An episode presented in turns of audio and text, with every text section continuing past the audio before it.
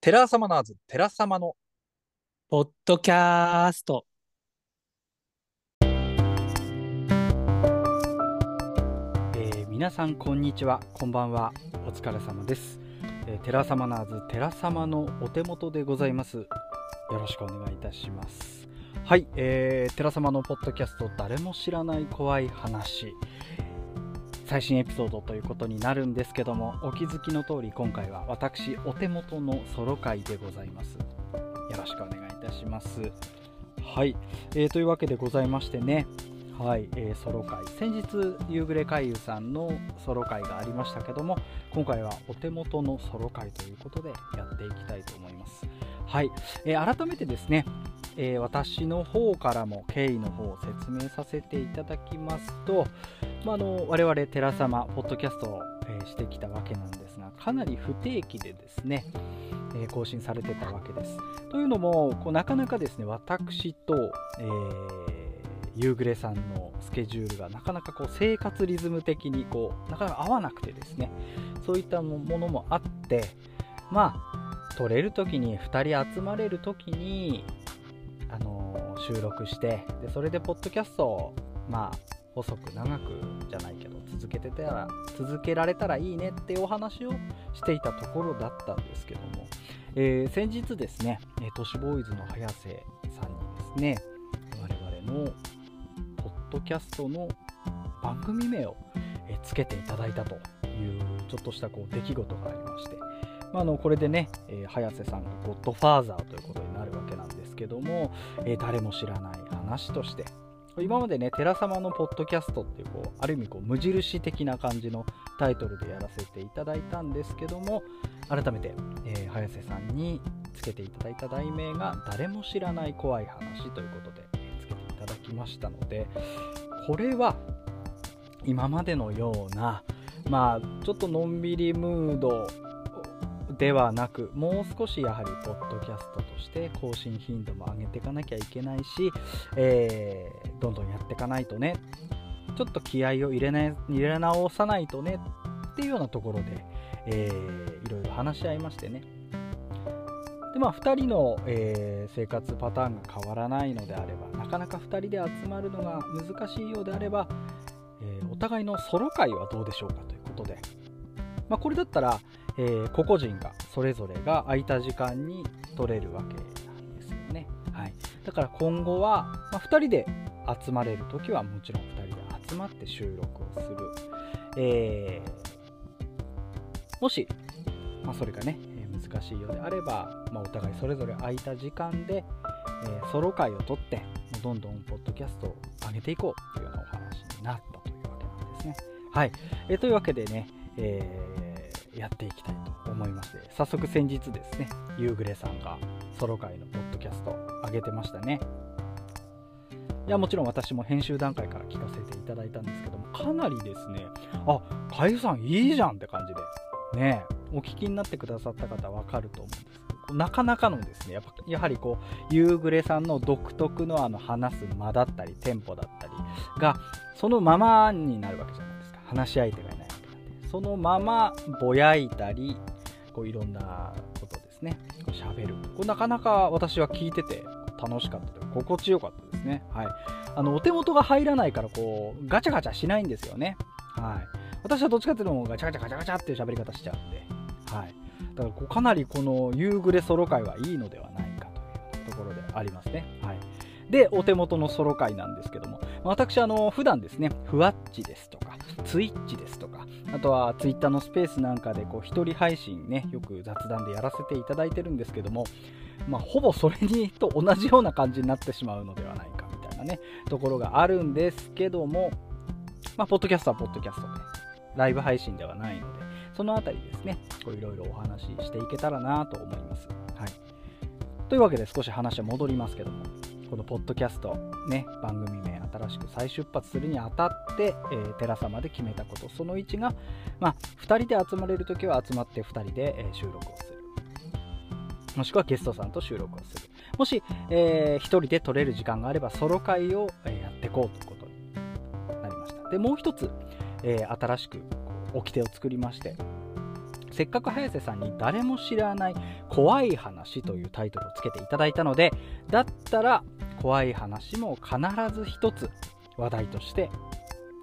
お互いのソロ会はやりましょうというお話をさせていただきました、まあ、今までの我々2人のえポッドキャストお聞きになってくださった皆様はわかると思うんですけども、まあ、どちらかというと雑談が多めだったり近況報告が多めだったりという形で怖い話というとまあまあ多少やってたかなというぐらいの印象だと思うんですけどね。はい。ただこうそうではなく今後はまあね誰も知らない。怖い話ということでソロ会。必ず一つは怖い話の話題を入れようということになりました。はい。えーとまあ、怖い話といってもかなりこう講義のですね広い言葉でして。別に怪談でなくても、えー、例えば私なんかは、えー、都市伝説オカルトそっちの方も興味がある人間なので、まあ、せっかくソロ会は、えー、そういうネタをですねあくまでネタの話なんですけどそういったお話もしていきたいななんていうふうに思っておりますのでね昔あの日活ロマンポルノという映画のシリーズがありました。ねまああのピンク映画です。はいエッチな映画ですね。なんですけども。あの日活ロマンポルノっていうシリーズはかなりですね後々今の大監督になるような人たちがまだ若手で全然映画なんか撮ったことない実績がないっていう時に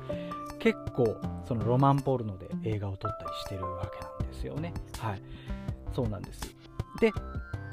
ロマンポルノのルールがありましてそれは確かね5分5分ごとに濡れ場を入れなさいと。エッチなシーンを入れなさいと。それ以外は何してもいいですよっていう形で若い監督たちに映画を作らせたんです。若い監督たちにしてみればある意味その5分に1回濡れ場を入れるっていうルールさえ守れれば裏を返せばあとは何も何でも好きなことやっていいっていうような解釈もできるわけで。だからその日活ロマンポルノピンク映画として侮るなかれでしてね。かなりかなり意欲的な実験的な攻めてる。そんな作品も結構多いんですね。はい。ですのでそのあたり、まあ、我々もねロマンポルノ方式で、まあ、一つ必ず一つはまあ、怪談師と怪談作家ですからね、そのあたりは入れていこうじゃないかというあたりで、私も、えー、その枠を、時間を設けて少し怖い話、私が怖いと思うネタをお話しさせていただきたいと思います。はい。えー、というわけで、お手元のソロ会が、えー、スタートということで、よろしくお願いいたします。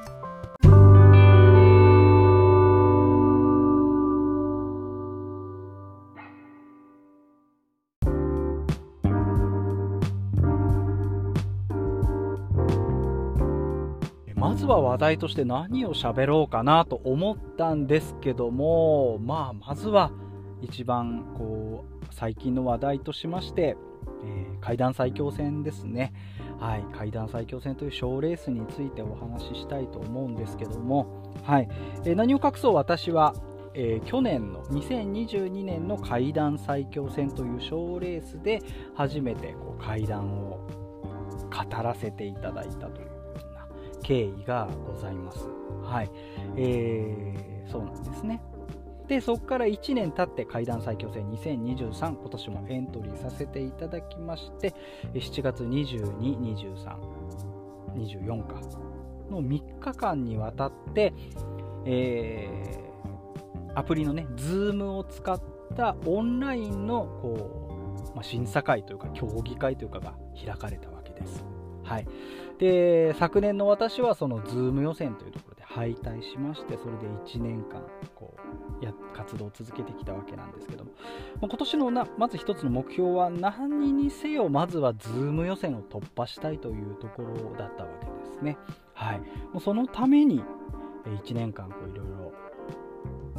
鍛えてきたと言っても過言ではないぐらいとにかく、えー、Zoom 予選の方は私は突破したかったという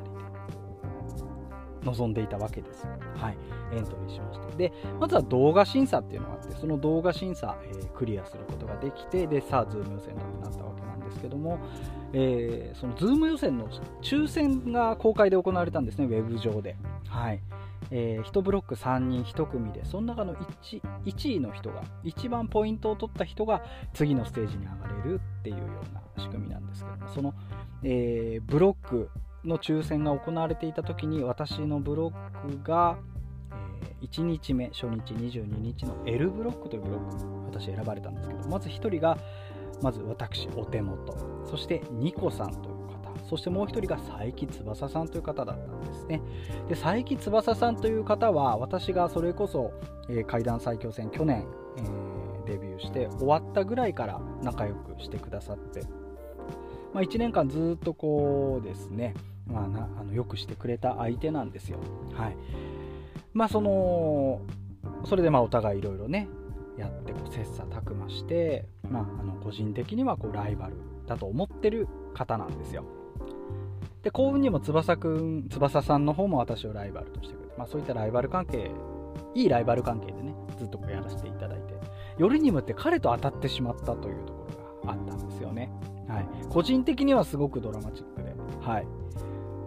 ね、もう勝手に、もうそれこそね、あの、エイリアン VS アバターという映画があるんですけどね、はい。もう超 B 級、Z 級映画なんですが、それの映画のキャッチコピーが、勝手に戦えなんですよね。はい。有名な、あのーダメ映画のキャッチコピーなんですけど、勝手に戦えっつってね、はい。えーお客様からしたらですよ、お客様からしたら、私と佐伯翼さんが当たります。いや勝手に戦えっていう世界だと思うんですが私の中ではどうしてもちょっとその因縁めいたものを感じてしまいまして相当気合を入れて階段を選んで階段を練習して3分内に収めてっていう形でズーム予選に臨みました、はい、全力を尽くさないと絶対に勝てない相手なんですよ佐伯さんは。私の中で。話は強いしえー聞いたこともない話持ってくるしで淡々としたあの語り口調また独特のね形で。私は正反対のスタイルなんですね。私はもうガチャガチャガチャガチャっていうタイプなんですけど翼さんは落ち着いて理路整然と、えー手がかり情報を積み上げていくタイプの方になって、まあ、そういったね意味でもかなり個人的には気合が入りました。やらせていただいたわけなんですけども。当日、えー今回のルールが3分会談なんですね。3分以内に3分以内の階段を語ってくださいというルールで、はい、3分を超えると失格にはならないんだけどもし、えー勝ちポイント4点のうち同点になったら2対2になった場合不利になりますよって。その時、えー3分以内に収まってる方が勝ちますよっていう形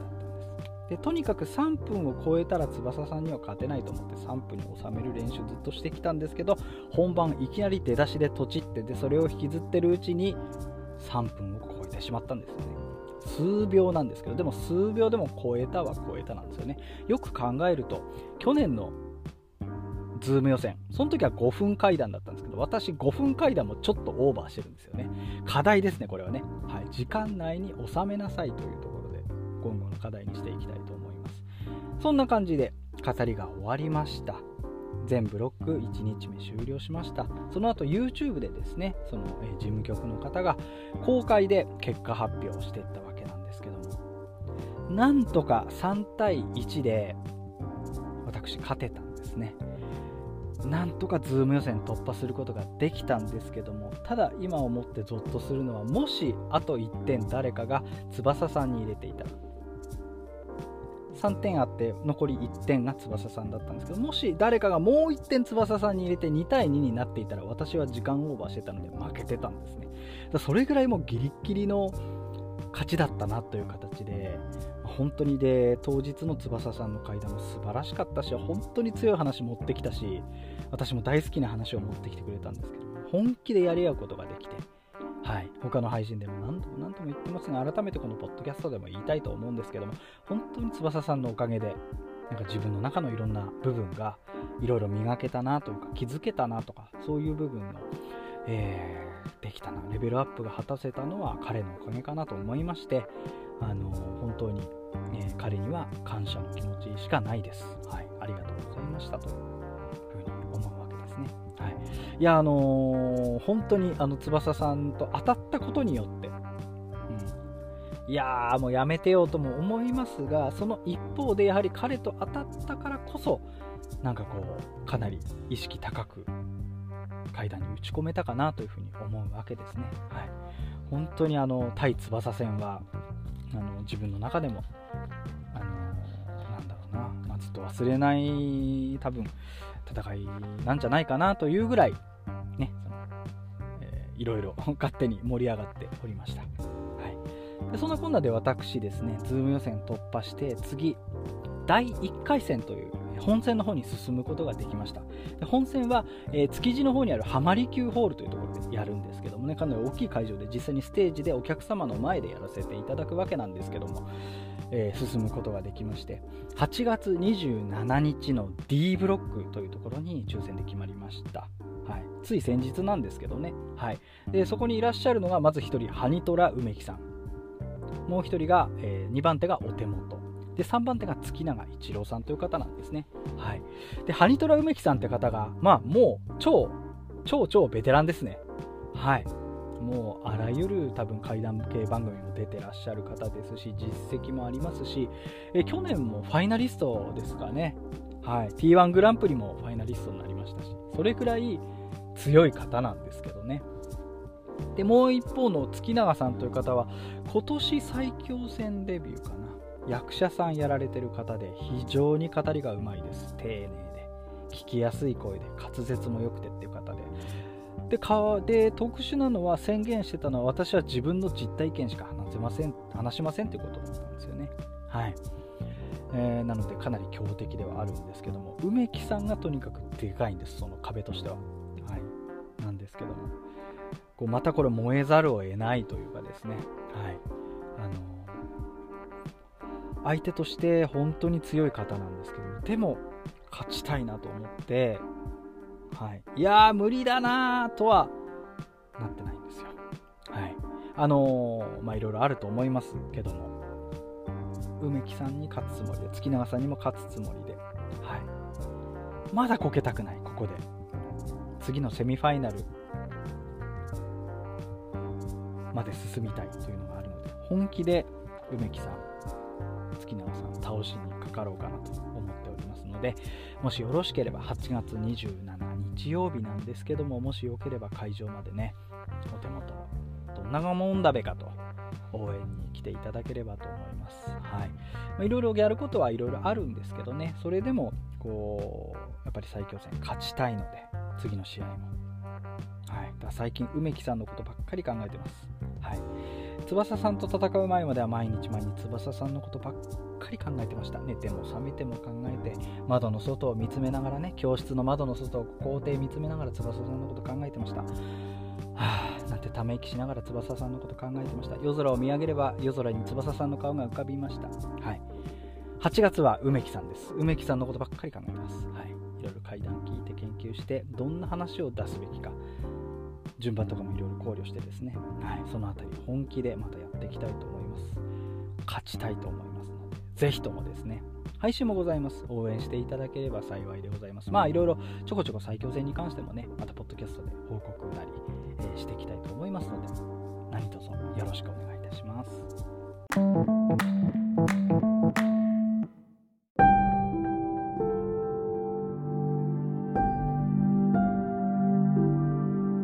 はいというざいまして、えー、お手元の方も何か怖い話をしようかなというふうに思うわけなんですが、まあ、先ほど冒頭でも言ったようにオカルト都市伝説その辺りにも触れていきたいなとぼんやり何話そうかなと思ってたんですけどもたまたま今日ですね UNEXT っていうあの、ね、動画の、えー、サブスクの方でですね、えー口を揃えた怖い話という、まあ、の TBS 系の番組ですかね、の、えー、配信されていたもんで、それ見てたんですよね。はい、でそこで、えー、触れられていたなんか、ね、現代妖怪特集みたいな感じでいろいろやってたんですよね。ジャンピングババアとか、えーと、なんだろうな、あとは現代妖怪何やってたっけな。まあ、そんな感じのね。まあ、現代、えー、過去、江戸時代とかそういうのの妖怪で現代になってから現れた語られるようになった。妖怪たち、まあ、ある意味都市伝説的になっている、えー、存在ですね。そういったものの特集をしていたわけなんですよ。でこぼんやり見てたわけなんですがその中に一番多く時間を割いていたのがアクロバティックサラサラという、えー、現代妖怪だったわけなんですよね。はいご存知の方はご存知だと思いますがアクロバティックサラサラかなり変わった名前の妖怪ですよね。はい、あと他にはあれだ。窓から顔ひょこひょこになってね八王子に出てくるそののがいるんですよね。八王子で集中して目撃上目撃談があるという。そんなのも、えー、語られてたんですが一番時間を割いてたのがそのアクロバティックサラサラなんですよ、えー、これかなり変わった名前でして、まあ、アクロバティックな動きをする髪がサラサラして長い赤い服を着た女のえー、怪異なんですよね。はい。それがかなりですね、その現代妖怪最強クラス。最強の今日は恐れると書く最強ですね。最強クラスの現代妖怪として扱われてたわけなんですね。はい。で、私の中では、はい。私の中でアクロバティックサラサラっていうのは、あの八尺様っていうネットが発祥のやはり現代妖怪的なものがありまして八尺様八尺なんでえ、2.4メートルある。ものすごく背の高い女性なんですね。八尺様っていうのは、まあ、それが、え、ネットである日書き込まれてその怪異談が書き込まれてそこからまある意味ミーム化していったかというかこう噂にみんなの噂になっていってどんどん形作られていったというか、えー、そういう存在なんですね。まさにこう都市伝説的なこう生い立ちを持ってるものなんですけどその八尺様に似た感じの存在なんだろうなという勝手に思ってたわけなんですね。そのアクロバティックサラサラ、まあ、略して悪いお皿アクサラって呼ばれてるんですけどこれからアクサラってしますね。でそのアクサラなんですけどアクサラも背の高い女性としてこう語られてるわけなんですね。はい。そうなんです、えー、アクサラなんですね。私がアクサラという存在を初めて知ったのがおそらく社会人になって4年目だからもう78年前になるんですかね。もっと前かな。もっと前ですね。10年近く前のことかもしれませんけども。はい。私会社のパソコンでですねそれこそ哲学ニュースだったりそういうシャレコアと呼ばれるね2チャンネルの、えー、オカルト板にこう書かれたその作品群があるわけですね。怖い話。ネットで生まれた怖い話のまとめとかをずっと見てたんですよね。仕事もせずに、まあ、仕事もせずになんかそういうオカルトのことばっかり調べてるっていうのは今も変わらないんですけど、まあ、当時からですね。カチカチカチカチこうネットサーフィンしながらもうそういったまとめ2ちゃんのシャレコアまとめサイトみたいなのも読み漁ってた時期がありましてでその時にまあ入門編的な感じでねやはり八尺様だったりこう両面スクナだったりいろいろあるわけですよね。代表作と言われる名作傑作と呼ばれてるものが、えー、リゾートバイトだったりカンカンダラだったりね、えー、山の家だったりいろいろあるわけなんですけどその中でこう八尺様とか知ってたんですが読み漁るうちにアクロバティックサラサラのことを知ったわけなんですよね。でこうやっぱり描かれてる中身とか見るとどうしてもその八尺様にこうすごく、えー、似た印象を持ちまして八尺様の亜種的な、えー、決してイコールではないんだけどもこう似たような、まあ、親戚的な存在なのかななんて思ってたんですけどまさかですねそんな今になってこの令和4年5年ぐらいになってそのアクサラが何、えー、て言うんでしょうね現代妖怪最強とまで言われるまで存在になってったっていうのが一つ興味深かったっていうのがありますね。だから私がその読んでた時期よりもっと後にどんどんどんどんこう広まってったんでしょうね。やばい。アクサラはやばい。怖いっていうのがどんどん広がってって現在の地位を獲得したのではないかなと思ってかなりこう興味深くねそのテレビ番組のあの動画を見てたわけなんですけども。でその私が初めてそのアクサラというものを認識した十何年前にねこんなスレがってそれがまとめに転載されてたわけなんですね、えー、スレのタイトルが「やばいやばい」えー、これ全部カタカナで「バ」っていうのがその「う」に点々ですね。やばいやつに遭遇したかもしれんっていうタイトルなんですよ。はい、でこれがどうも2008年の9月22日に建てられたスレらしいんですけどちょっと簡単にかいつまんで読ませていただきますね。はい。えーうまくで文章にできんけど、なんかやばいやつに出会ったかもしれん。バイク乗ろうと思って駐車場に行ったんだよ。したっけさ、マンションと駐車場に塀があるんだよ。だいたい180センチくらいで進んでいくと下りになってるからエスカレーターのパントマイムみたいにこうだんだんこう人がこう頭がこうどんどん見えなくなっていくみたいにだんだん見えなくなるんだけどそいつはなんか下っててもずっと肩から上しか見えないんだよおかしいだろ？しかもそいつ姿がどう見ても人間じゃなかっただよ。絵に描いたらこんなやつ。っていうのが1スレ目なんですね。えっ、ー、とごめんなさい。1最初のねそのスレの冒頭の文章なんですけど。その時に添付されてた絵がですねなかなかこ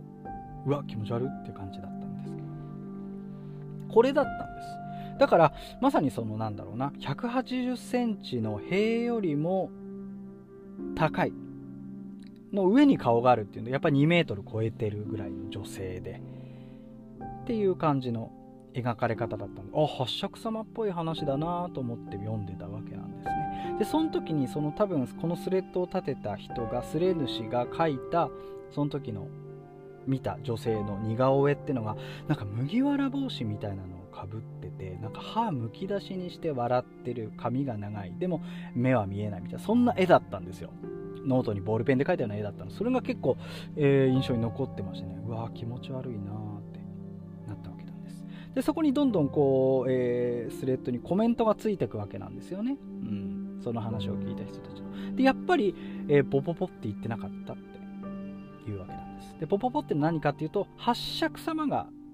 現れた時にそのポポポポポポポポポポポっていう声が聞こえるっていう話があってやっぱみんな八尺様じゃないのそれみたいな感じで反応してるわけなんですよね。うん。なんですよ。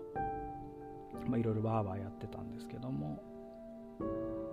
えー、そのそこにスレ主がまた答えるわけですね。怖いのでテンション上げたりしてました。ちゃんと大学も行ってます。大学行かせてくれる親に感謝してますので、えー、学歴系はカチンときます、まあ、その前にちょっとバカにされたりしてたからね。で確かに文章能力ないのは認めます。絵も下手です。八尺様じゃないと思います。ポポポポポポと言ってませんでした。普通に笑ってる感じでしたしなんかもういいです。板、えー、汚し失礼しましたっていう感じですね。でちなみに福島県です。って書かれてるんですよ。はいはいはい。なるほど。で、その後にこんなコメントもあるんです。福島ね、そのものには近づかない方いいっぽいよ。もしかしたら結構有名なやつかも。噂なんだが、話しかけたり触ったり指さしたりしたら永遠にその人についてくるらしい。にやけながら。で、悪ければ死ぬかも。噂なんで間違いだったらすまぬということなんですよね。はい。どうもそういう性格らしい。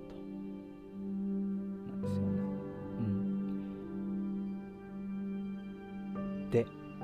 またいろんな、えー、コメントに対してスレ主が答えてるんですね。はい、えー、私はつい最近引っ越してきたばかりなので福島県の噂については分かりませんが何なんですか？それということなんですね。うん、どうも福島ではかなり知られてるような存在っぽいほのめかしがありますね。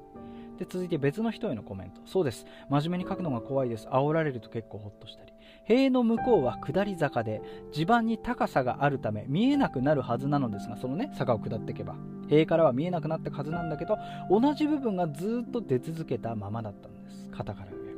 八尺様ご拝見させていただきましたがああいう神様みたいなのではなく何でしょう？奇形髪はサラサラしてて長かったです。っていうことなんですよね、う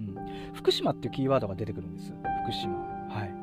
で確かにこの人が書いて「したっけさ」っていうのは福島県の方が、えー、語るお話なんですね。で何を隠そう私は福島県の須賀川市というところがね出身なもんであ福島にいるのかっていうような認識になったわけなんですね。うん。はい。でそいつ追跡とかしなかったの？ってそういうコメントがつくんですがその次のコメント。情けないことにスレ主ですね。情けないことにバイクの影に隠れて見つからないようにしてました。多分丸見えだったと思います。追跡しようと思いましたがパニックを起こしていた私は変質者かもしれないから危ない。プライバシーの侵害だなどとわけのわからない。言い訳を心の中でしていました。ってことですね。はい。でその次にこんなコメントがつくんです。5年前ぐらいに知ったんだけど俺の周りの人はそいつをアクロバティックサラサラって呼んでる。笑。ふざけた名前だけど普通にやばいね。リアルで見ると怖いし夜の18時くらいとあるマンション屋上から飛び降りてきて地面すれすれで消えたり走ってる電車の前に急に現れたりと伝説がある。俺も3回ほど見たが不気味すぎて逃げた。っていうコメントがつくわけですね。はい、でそのコメントにアクロバティックサラサラわらわらみたいなそういうコメントもいろいろつく。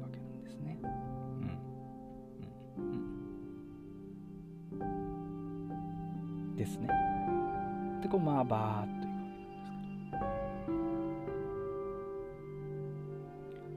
けどなんか意外と詳しい人がいるっていうことが分かってくるわけなんですね。はい。でまた、えー、スレイ主が米を返す。口から血が出てたのってコメントに関して口は出てなかったと思います。人間の歯がでっかくなった感じ。ね。で地元福島地元じゃないんで全然知らなかったです。だんだん、えー、これ大丈夫か？スレ主は大丈夫なのか？みたいな流れになっていくわけなんですね。はい。というようなこう一連の流れがあるんですね。アクロバティックサラサラという名前があったと。でだんだんアクロバティックサラサラの存在はガチでやばいって本当か嘘か分かんないことを書く人もいると。そういう感じでいろいろやってるわけなんですよね。まあ、このスレ、えー、おそらくこのやばいやつに遭遇したかもしれんで検索していただければおそらく Google の検索でヒットしてウェブで読めると思いますので、まあ、読んでいただきたいんですが、まあ、こんなスレッドを見て私はあこういう存在がいるんだなというふうなことを認識したわけなんですわけなんです。はい。そして現ね、えー、そのテレビ番組のね、もうなんだろう、ある意味鳥を務めるようなくらいの存在になっていた。で、そこでもね、あの、再現、それはなぜかね、再現 VTR があってですね、福島に越してきた、他の地域から越してきた大学生がアクサラにこうぶつかってしまって、なんか、その身につけたものを持ってきちゃうんですよね、家に。そのせいで付きまとわれて殺されかけるっていう、まあ、すごく結構眉唾な終わり方してましたけどね、あれもね。うん、じゃあなんであいつ、このお話を語れるんだみたいなね。まあそういうこう終わり方でしたけども。まあ、それぐらいかなり力が入った、えー、存在として描かれていたってあたりだったわけなんですよね。うん、アクロバティックサラサラ。まあいろいろ、えー、ビルから建物から建物の間をぴょんぴょんぴょんぴょん飛び跳ねる、そういうね、アクロバティックな動きをするっていうものなんですよね。うん、で赤い服を着た女、赤い女みたいなモチーフも入ってくるわけなんですよ。この話聞いてやっぱり思い浮かべるのはあの大阪泉の有名なねかつて我々のポッドキャストでも触れました大阪泉の広場の女というあたりで、えー、やってたわけなんですけどもね、まあ、そういった要素もあるあれもなんか目が合うとついてきちゃうとかそういう属性があった気がしますね、うん、でねえー、でねですね、でしてね。で、先ほども言いましたが、福島県の話なんです、これ。私の地元の話なんです。で、それでね、なぜか私はずっとこの話を今改めてさっきのスレッド読み返してもおかしいななんでだったんだろうなと思うんですけど会津若松市っていうところ福島県3分割縦にできるんですけど、えー、一番海側ですね。太平洋側から、えー、いわき地区いわきエリアそして真ん中エリアが中通り。私の故郷があるのは中通り。そして右側新潟県よりが何て言うんでしょうこう山エリアなんですよね。会津地方会津エリアって言われてるんですが私なんでか知らないんですけどこのアクサラの話がその会津地方を舞台にした話だと勝手に思ってたんです。今読み返しても会津なんて名前出てきてないんですよね。うんおかしいなと思って。なんで会津って思い込んだのか私でも謎なんですけど。勝手にそんな風にいたんですね。うん。で、えー、とある福島県の方がですね、えー、ホストをやられているスペースに上がらせていただくことがありましてそこでこの話したんですよアクサラの話アクサラって会津の方ですよねって言ったらいやいやアクサラは郡山だよって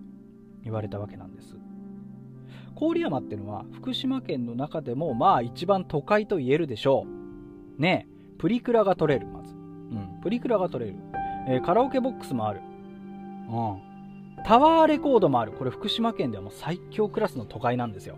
はい。プラネタリウムもあったりしてね。新幹線も止まるし。郡山駅。だから私は、えー、その須賀川っていう隣の市に住んでたんですけども。高校時代とか中学時代とか遊びに行くとしたら郡山でした、はい、外食しに行くと言ったら郡山でした。映画館に行くと言ったら郡山でした。いろんなデートもしました。郡山市でいろんな失恋もしました、まあ、そういう土地なんですけど。どうもねこのアクサラが出てきた話の舞台っていうのがその郡山市らしいんですよね。中通りの。えーってちょっと衝撃を受けましてね。うん、で確かにこの、えー、テレビ番組、えー、口を揃えた怖い話でも福島県郡山市で目撃されるよく目撃されるっていうような解説をされてました。だからアクサラは郡山だっったんですよね。本拠地というかその見られた。ここでですね一つつながったというかつなげたくなったお話があるんですけど聞いてみてもらってもよろしいですかね？はい。えー、私の父が、まあ、この前ねえっ、ー、とちょうど60歳になって赤いちゃんちゃんこを着たぐらいの年齢なんですけど私の父が若い頃にその郡山市の会社の、えー、チームとある会社のチームの社会人野球をやってたんです、まあ、父はもうずっとね野球ばっかりやってた男でして。で、えー、高校大学と野球をしてたんですけどもまあ、えー野球は続けたい。でもプロ野球選手にはやっぱなれなかったっていうあたりで地元の福島に帰ってきてそこでえとある会社に就職してそこの野球チームに所属してまあ社会人野球をやってたわけなんです、はい、私も小さい頃ねその社会人野球都市対抗野球っていうんですけどそこの決勝戦が東京ドームで行われてたりしましてね。よくね父親の応援で、えー、行ってましたよ。あのなんだあの東京ドームにね。うん、田舎から東京ドームっていうとかなりのね旅行でワクワクする旅だったんですけどたまにねそうやってこう、えー、応援に東京ドーム連れてってもらったりしてたんです、はい、でその父親がそのチームの会社の企業のチームの、えー、社会人野球やってた時期に当時の、まあえー、父親のチームメイトでもあり後輩でもある平松さんという方がいらっしゃいましてその方が体験したお話なんですけども。えっ、ー、とそのチームの寮ですね、えー、の建物があるんです。4階しか5階建てぐらいの建物で1階がねまあ、マンションみたいになってるんですけど1階がその野球の練習場室内練習場になってるんですよ。砂があの土があってねマウンドになってたりバッティング練習ができる道具が置いてあったりってそういう建物だったんですけども。その平松さんって方独身でよくちょこちょこその寮でね生活してた方なんですけど夜中ですねとある日の夜中ちょっとランニングでもしようかなと思ってその寮を出てったんです。でその寮の目の前にはえー、Z 池という池があるんですよ。結構大きな池で一周ぐるっと回ると30分ぐらいかかるのかな。かなり広い池が目の前にあって。でその、えー、すぐ、えー、隣にその野球部の寮が立ってたわけなんですね。でその日平松さんが夜中ランニングしようとしてタッタッタッタッ走ってまあ、誰ともすれ違わずその池の周りの道を一人こう走ってたわけなんですけども。途中でですね、えー、その池に隣接した公園があるんですよ。公園。アスレチックだったりブランコだったりが置いてある公園。当然誰もいないんです。真っ暗ですし夜中ですし。当然誰もいないんです。普段は。ただその日ですね平松さんがその公園の前を走って通り過ぎた時に女が立ってたっていうんです。3メートルぐらいある背の高い女が立ってたっていうんですよね。え？他に誰もいないんですよ。真っ暗な池の周りの道なんです。え？って思ってなおも足も止めずに走ってたらその女がキョンシーみたいにぴょんぴょんぴょんぴょん飛び上がりながら追いかけてきたっていうんですよ。平松さんあまりの恐怖に叫び声上げながら全速力でダッシュして寮に戻って自分の部屋まで戻ったらしいんですけども。父親の話ではその平松さんが遭遇したのは先ほども言いましたように3メートルほどある夜叉みたいな女でキョンシーみたいにぴょんぴょん飛び跳ねながら追っかけてきた。何か彷彿としませんか？お聞きの皆さん。ね。え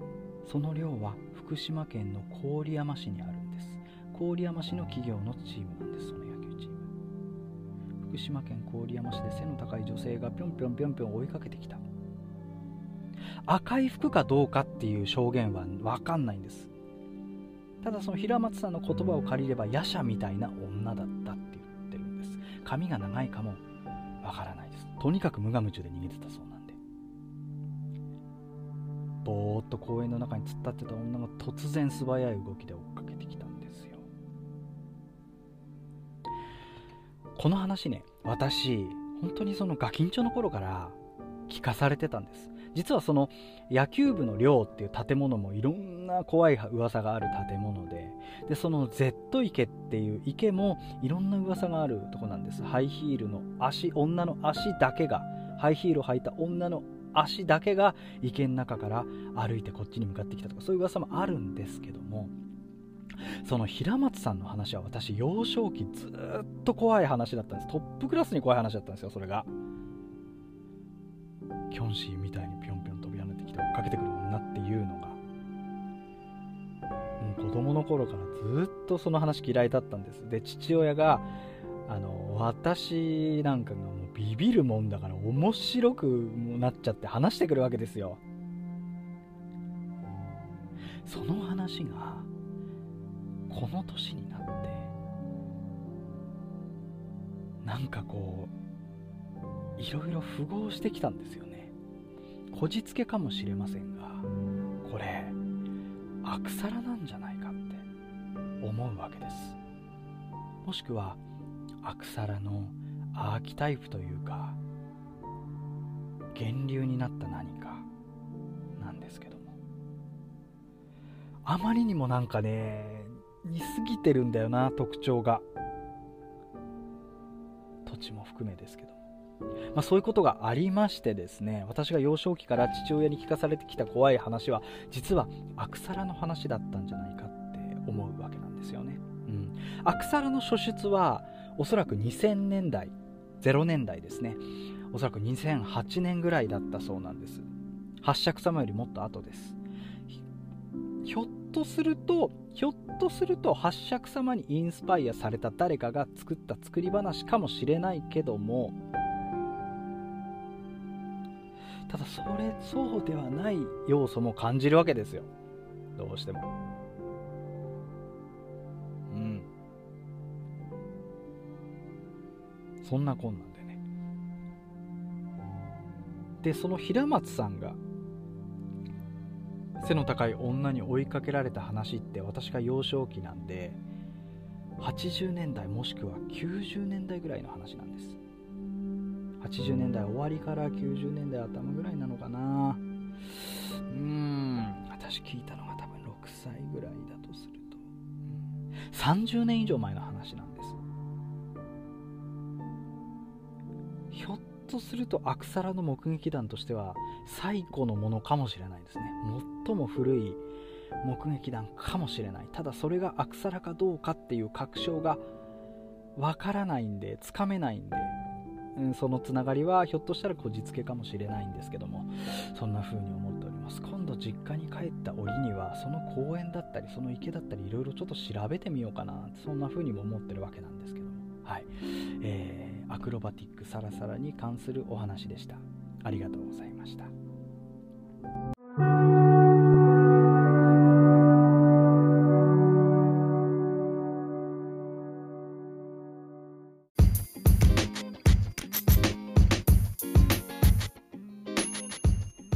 い、うわけでお手元のソロ会でございましたけどもね、こんな感じでございます。はい、えー、またね、こう折を見てコンスタントにこんな感じでね、あまり長くはないんですけども、どんどんポッドキャストも更新していきたいな、なんていうふうに思っているところでございます。かゆさんもね、またちょこちょこやるわ、なんて言ってたので、私も早く聞きたいので、どんどんかゆさんにも上げていただきたいと思うんですけども、私は私でこんな感じでやらせていただきたいなと思いますので、よろしくお願いします。あの、実はですね、また、えー、寺様、えー、2人でもね、もちろん収録させていただきますし、その時お便りも読ませていただきながらというあたりで、えー、また普段みたいな感じでもね、やっていきたいと思います。はい。で、寺様の方、ポッドキャスト、お便り募集しております。もう何度も何度もしつこいと思いますが、しつこいぐらいがちょうどいいと言葉もあるということで、まあ、ちょっとね、また、言わせていただくんですけども、あの例えば、ポッドキャストの概要欄とかですね、えー、私とか、夕暮れさんがたまにツイートをしてるんですが、Google フォームの方でお便り、えー、ております。最初の頃はね、バーンっていろんな方にいただいてたんですが、だんだんこう、観光鳥が鳴くというとか、失礼な話なんですけども、まだんだんね、こう、落ち着いてきていますので、ぜひとも何でも構わないんですよ。怖い話じゃなくたって全然いいんです。今日、えー、でっかい雲を見ちゃいました。みたいな話でも全然いいんです。それだけでもいいんです。はい。長く書いていただく必要もないですし、とにかくこう思ったことですね。何かこう、ぜひ、えー送っていただければななんていうふうに思っておりますので、ぜひとも、えー、お便りの方よろしくお願いいたします。何卒、ぜひ、むしろ、よろしくお願いいたします。というわけでございましてね。はい。えっ、ー、と、寺様、ポッドキャストなんですが、えー、夏の、えー、ちょっとですね、スペシャル月間といいますか、スペシャル期間ということで、夏のね、えー、サマー・オブ・サマナーズ様々という夏の特別編もやらせていただいております。第1弾ゲストとして、くだぎつねの会の怪談師、えー、八重美月さんがまず登場していただきまして、で、次に YouTuber のね、オカルト系 YouTuber の、えー、エモスロのおもみちゃんがこの前来てくれました。近々ね、第3弾収録させていただきますよ。はい。今度はですね、朗読をされている方、はい、なんですけども、もう発表しちゃっていいかな、いつも事後報告でかゆさんにはこう言うんですけども、えー、内藤彩さんという方、はい、えー、朗読の方でもかなりね、え、名うての方でございます。内藤彩さん、ゲストにお迎えして、今度、えー、様々第3弾、えー、3人でトークしていきたいと思います。そして、その後、なんですけども、そちらをまたゲストとしまして、なんと四国のビア階段のお三方、ね、えー、ノンストップクソシガーさん、恐怖新聞健太郎さん、てるしさんの3人が、寺様のポッドキャストに乗り込んでくるということで、こちらもね、どうなるか全く想像できないんですよね。こればっかりは。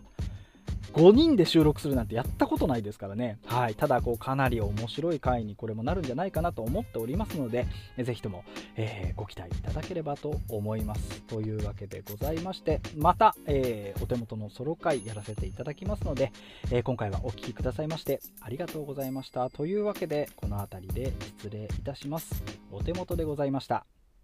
ありがとうございました。